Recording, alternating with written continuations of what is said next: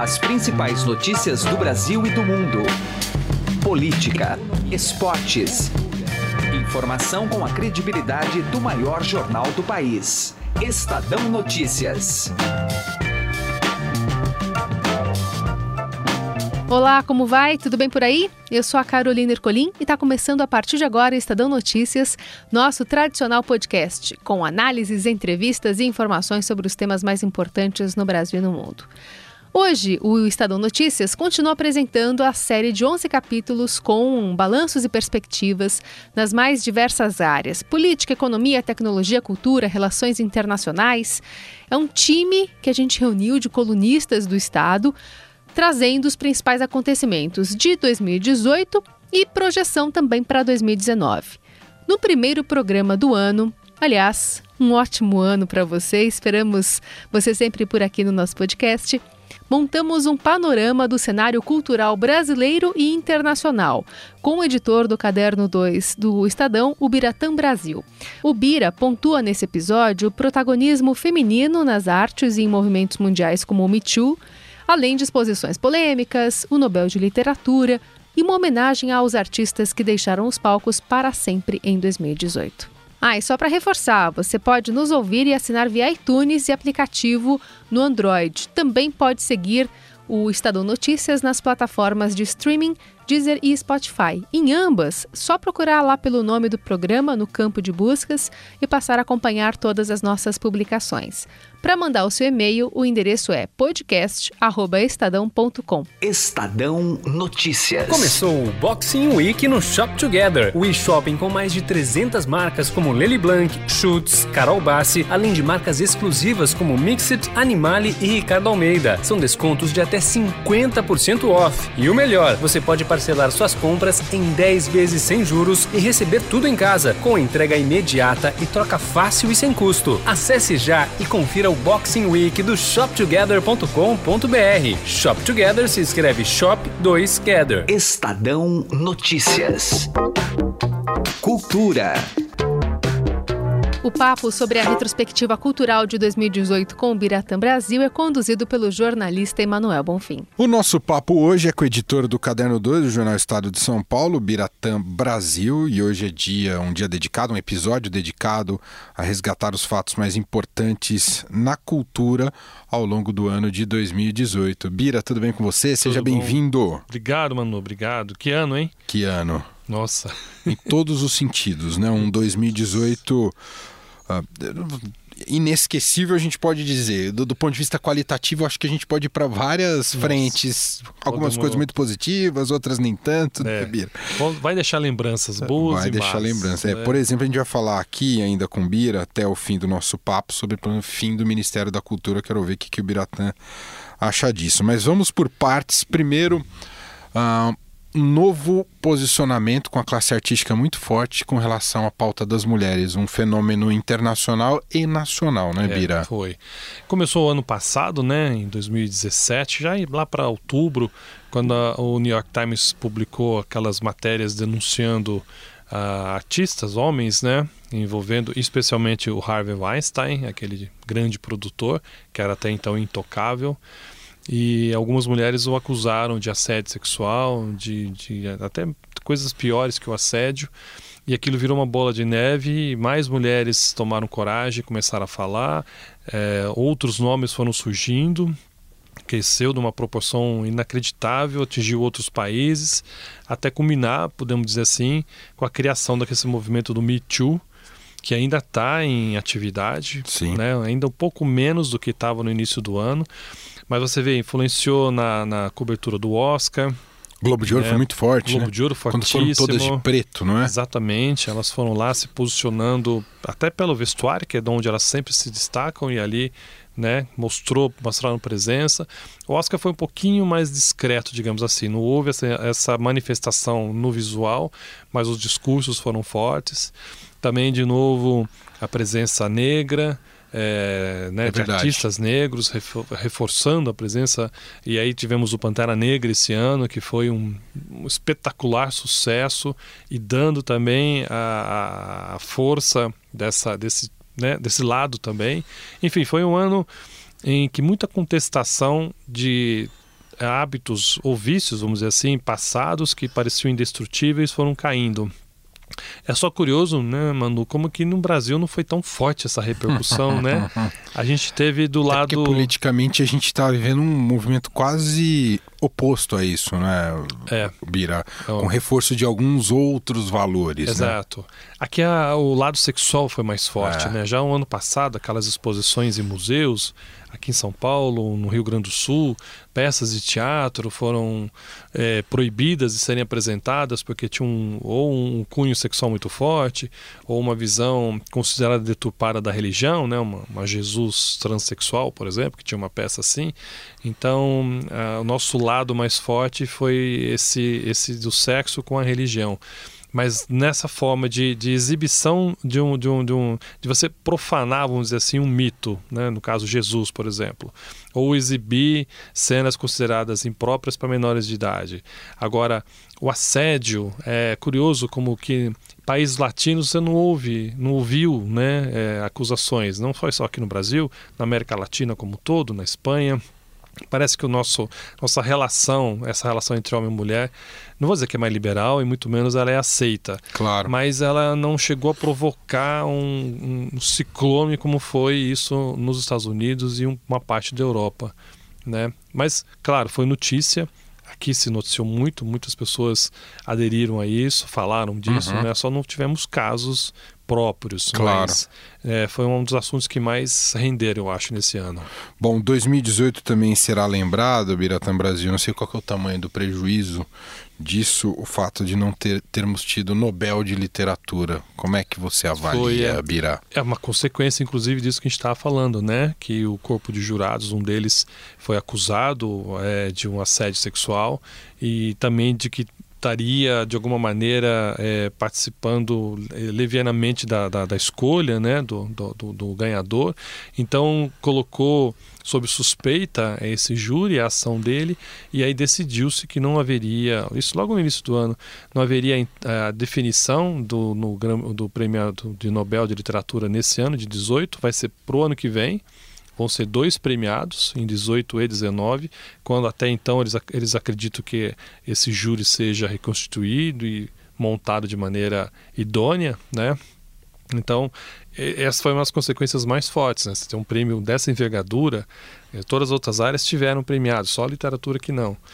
E aí ficou para o E é ano um que dos vem. que mais tem repercussão, né, Bira? Junto com o Nobel da Paz, eu acho que é o que mais É o que tem. mais tem, né? exatamente. Então, cria-se uma expectativa, o mundo inteiro fica querendo saber, e depois a gente corre atrás do ganhador ou da ganhadora, sempre torcendo por algum brasileiro, que cada vez mais difícil, enfim. Mas, hein, foi, foi uma das principais consequências dessa ação do Me Too, por exemplo.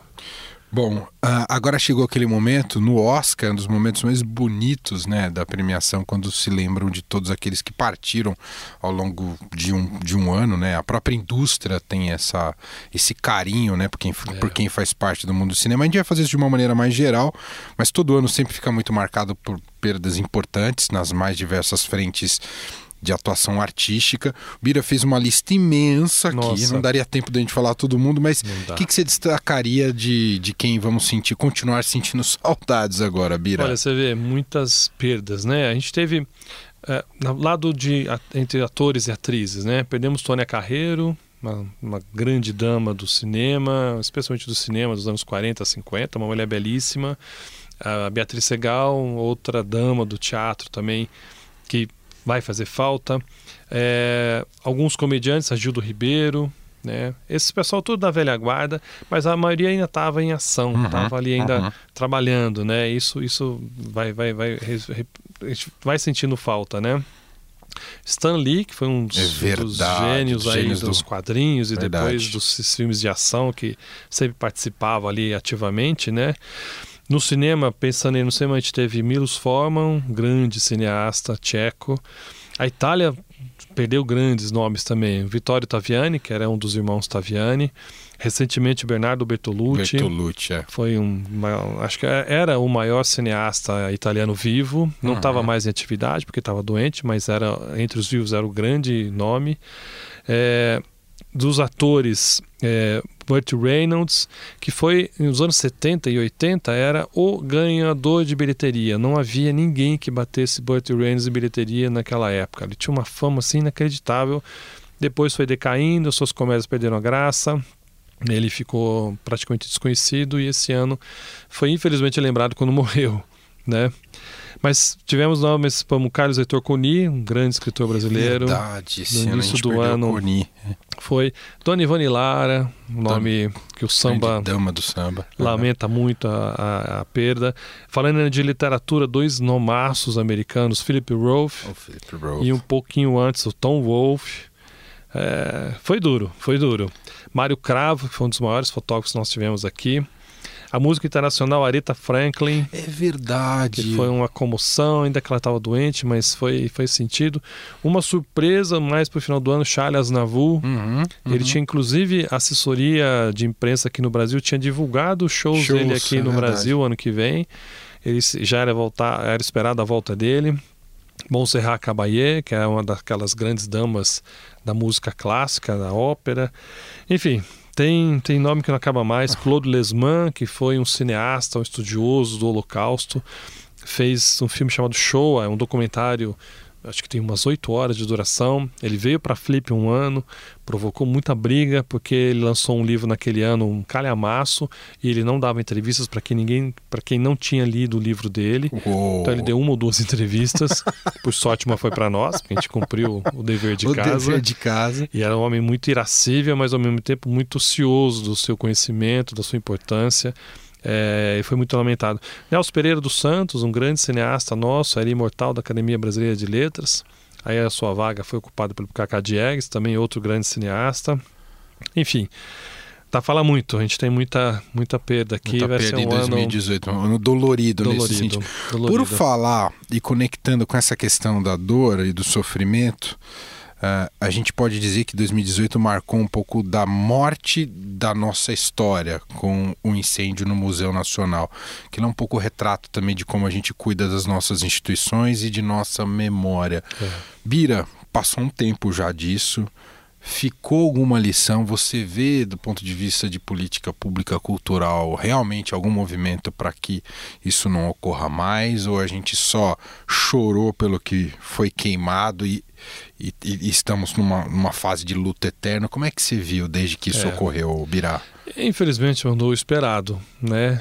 Fez-se muito barulho na época, um monte Estava de em meio político. eleições, inclusive. né? Exatamente, foi muita gente aproveitou aquilo para fazer um discurso, né, eh, clamando por mais necessidades de recursos e tal, mas continua na mesma, né? Hoje em dia, se um museu ele por si só, se depender só de verba pública, a chance de, de uma catástrofe como essa acontecer novamente é grande do Museu Nacional, a gente parou de ouvir histórias, a gente voltou recentemente, mas agora para o final do ano, quando foi catalogado todo o material recolhido que sobreviveu ao incêndio. Felizmente, alguma coisa boa ainda sobreviveu, né?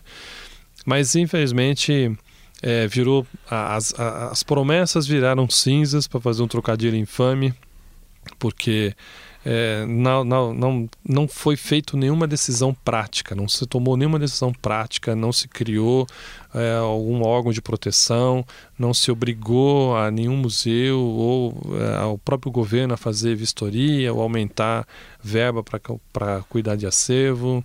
Então a gente está só esperando o próximo incêndio, a próxima catástrofe para voltar a se lamentar e não sair. Nós somos como uma enceradeira, gira, gira, mas não sai do lugar, viu? É. Eu até conecto isso, já que a gente está falando de política pública cultural e o papel do Estado. 2018 também marca o fim do Ministério da Cultura. A gente até teve brevemente essa extinção ainda com o governo do presidente Michel Temer, mas com reação da classe artística surtiu efeito e foi retomado.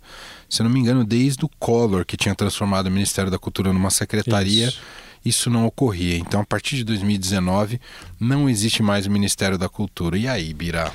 É uma boa questão, né, Manu? Você lembrou bem o Collor que fez essa atrapalhada. O Collor, inclusive, terminou com a Embrafilme, que era o grande né, polo de. Nós ficamos sem ter filmes. O Collor tomou posse em 90, 89, 90. Ele foi eleito em 89 tomou posse em 90. Saiu em 92. E nós só tivemos a volta do cinema brasileiro em 95 com Carlota Joaquina, da Carla Camurati, que é tida como né, a, a, reconsideração, a reconstrução do cinema, nossa, retomada, né, a retomada. Então a gente ficou cinco anos sem ter praticamente nada produzido no cinema. Isso é um, é um crime, não é nem uma vergonha, é mais do que isso. A extinção do ministério, na verdade, ele não foi extinto, ele foi unificado com outros. Verdade.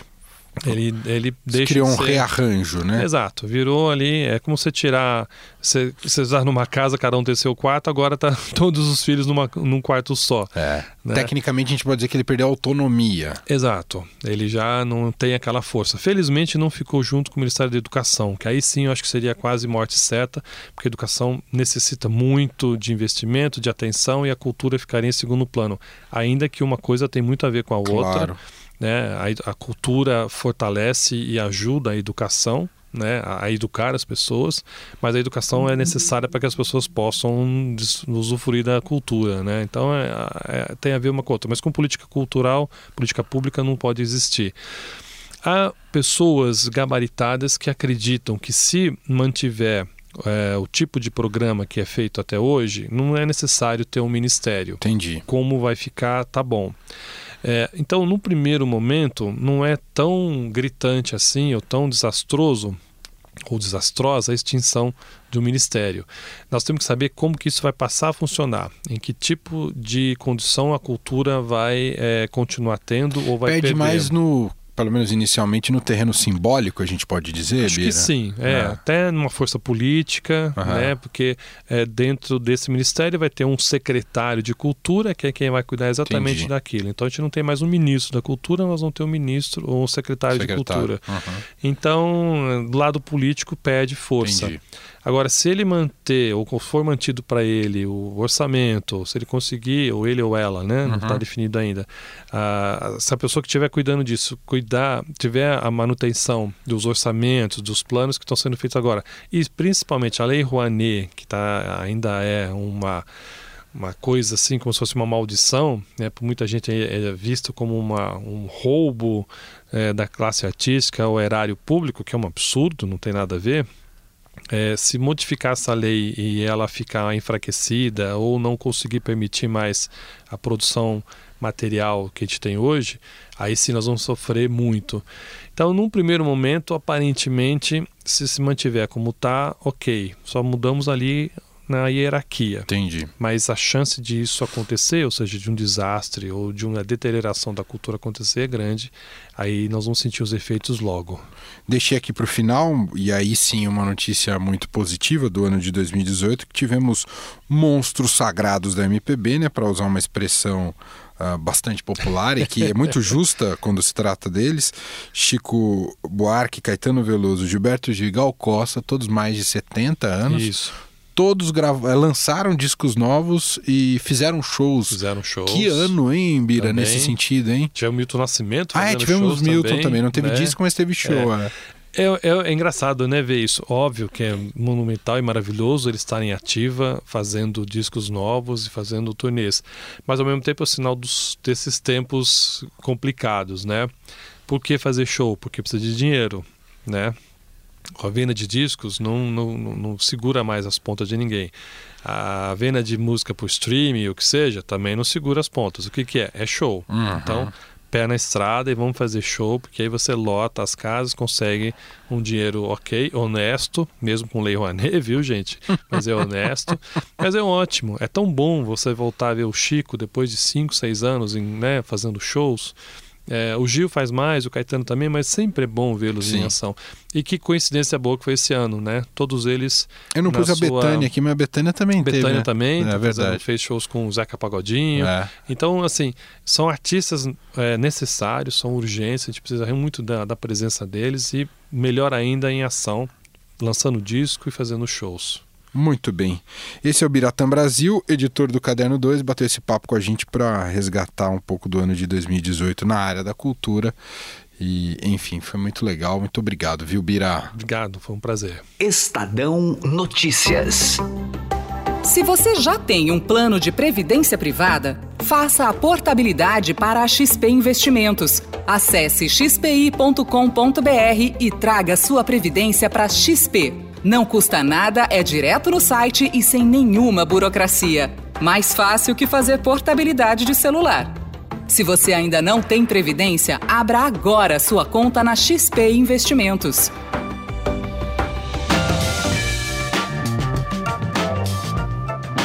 O Estadão Notícias fica por aqui. Contou com a apresentação minha, Carolina Ercolim, participação de Manuel Bonfim, produção de Diego Carvalho, Gustavo Lopes e trabalhos técnicos de Nelson Volter. O diretor de jornalismo do Grupo Estado é João Fábio Caminoto. De segunda a sexta, uma nova edição desse podcast é publicada. Vai lá no blog Estadão Podcasts. Também estamos na Deezer, só procurar este e outros podcasts do Estadão por lá e mande o seu comentário, a sua sugestão para o e-mail podcast@estadão.com. Eu vou nessa, até mais. Estadão Notícias.